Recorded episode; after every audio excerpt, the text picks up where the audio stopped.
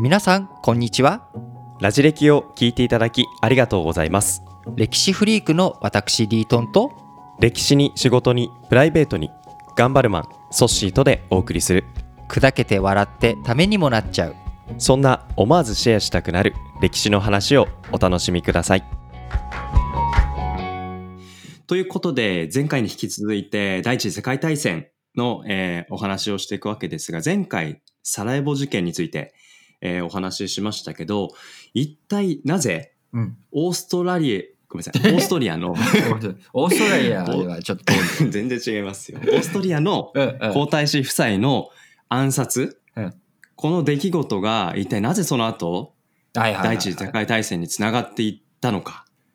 んそうです。ね。これはね、やっぱり非常に大きいポイントだと僕も思っていて、まあ、あのーこの危機の1ヶ月って言われてるんですね。6月28日に、こう、サラエボ事件が起きた後、まあ、オーストリア、オーストラリアじゃなくてね、あの、カンガルーとはい。かコアラがいるオーストラリアではなく、ヨーロッパのど真ん中にあるオーストリアという国、これが戦争を仕掛けるのが7月の下旬なんですけれども、えー8月の頭、8月1日にドイツとか他の国も参戦していくっていうことで、どんどん進んでいくわけなんですが、僕はうん。これが世界大戦になっていったっていうのは、すごいこう偶然と偶然と偶然が重なり合って戦争が大きくなってしまったっていうことをすごく思っているんですね。というのも、ん。えー最初にね、これ、あの、サラエボ事件のところで大切なことを言い忘れたんですけれども、はい。あの、サラエボ事件の暗殺犯とい。うのは、セルビア人という人で、うん。まあ、セルビアの国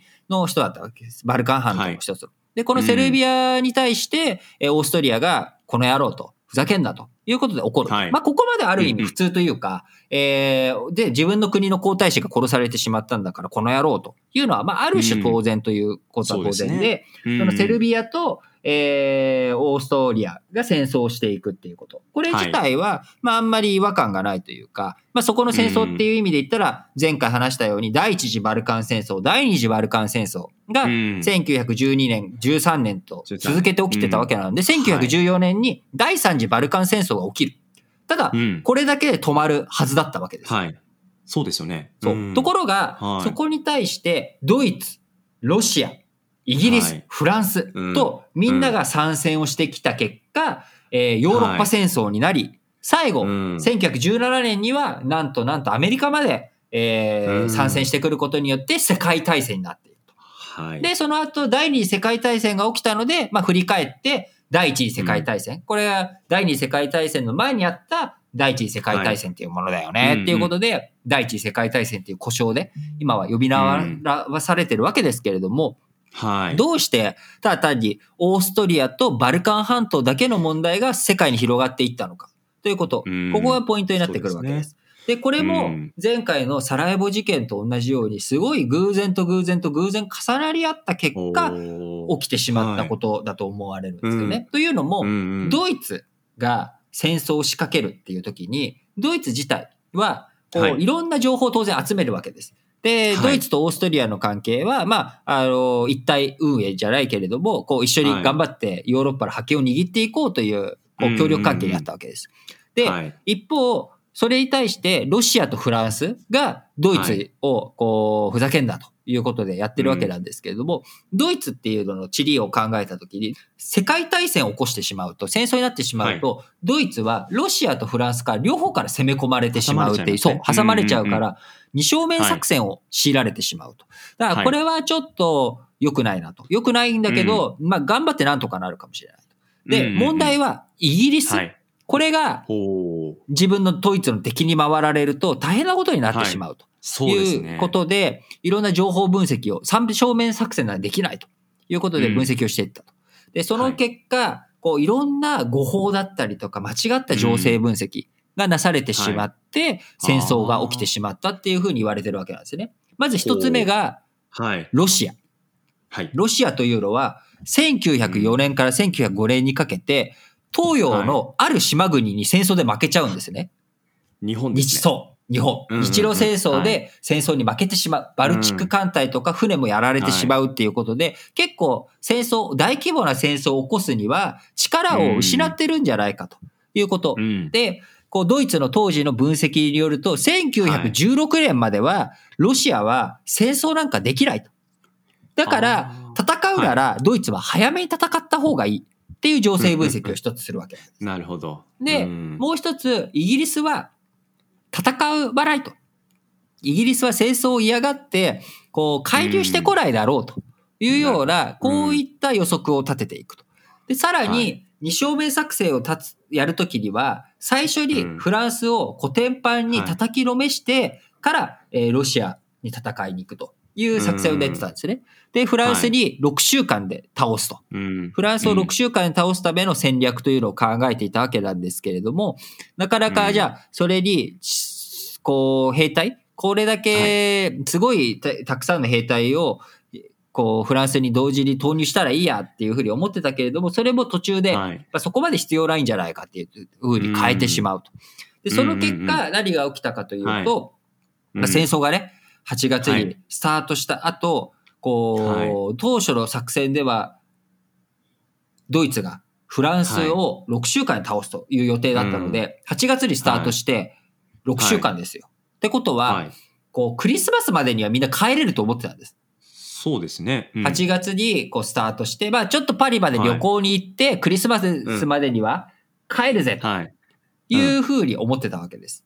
ところが、こう、そのフランスもフランスで、こう、ドイツが攻めてくるなら、残壕戦を仕掛けると。こう、ほう自分たちが、こう、イギリスとか他の、こう、消耗戦、長く戦えば戦うほど有利になるっていうことで、うんこう、残壕を引いて、こう、なかなか相手が攻め込みにくいような戦いをしていくっていうことで、うん。なかなか突破ができない。6週間経っても、こう、6週間どころか、はい。こうクリスマスになっても帰れないどころか、戦争が終わったのが1918年の11月なんですね。なん、と、帰れるクリスマスというのは4年後のクリスマスだったっていう、これだけ長い戦争になっていくわけなんですが、うん。すべてそのスタートというのは、もちろん、こう、いろんなマグマが溜まってた。うん。こう、俺の言うことを聞かせたいっていうことで世界戦略をドイツが引いていく中で、いろんな国のいろんな対立が、ここでどっと湧き出たわけなんですけれども、うん。その湧き出た当初のきっかけっていうのは、情勢分析が、こう、間違えていた。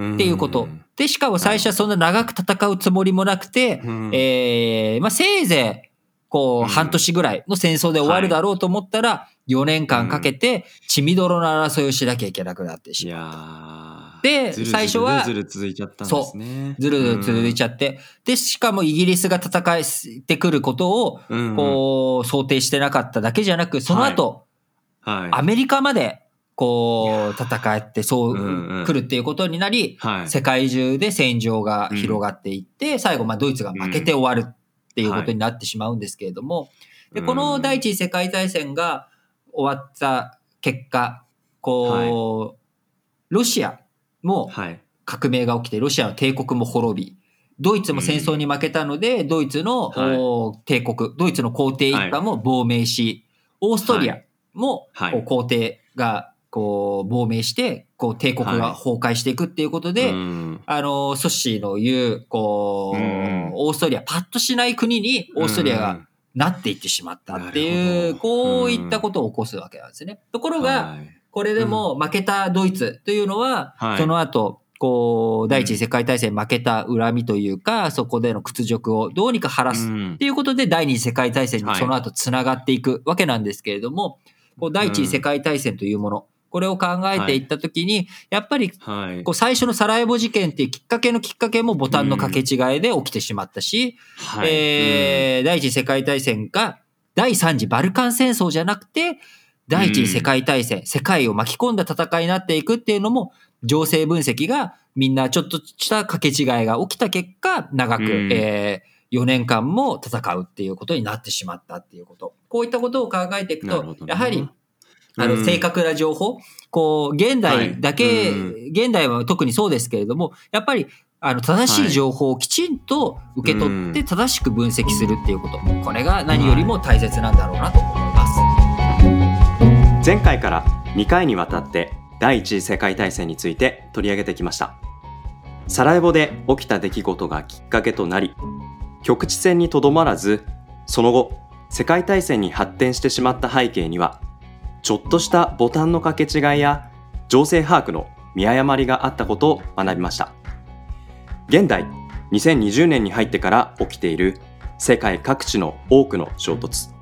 早くそして大量に情報が行き来する現代だからこそ情勢把握のちょっとした見誤りが起きてしまうと長い長い大きな争いの危険性が高まるんだろうな。一つ一つの出来事を冷静にそして穏やかに受け止めていく姿勢の大切さを改めて考えさせられました。ラジオ歴史小話お相手はリートンとソッシュでした。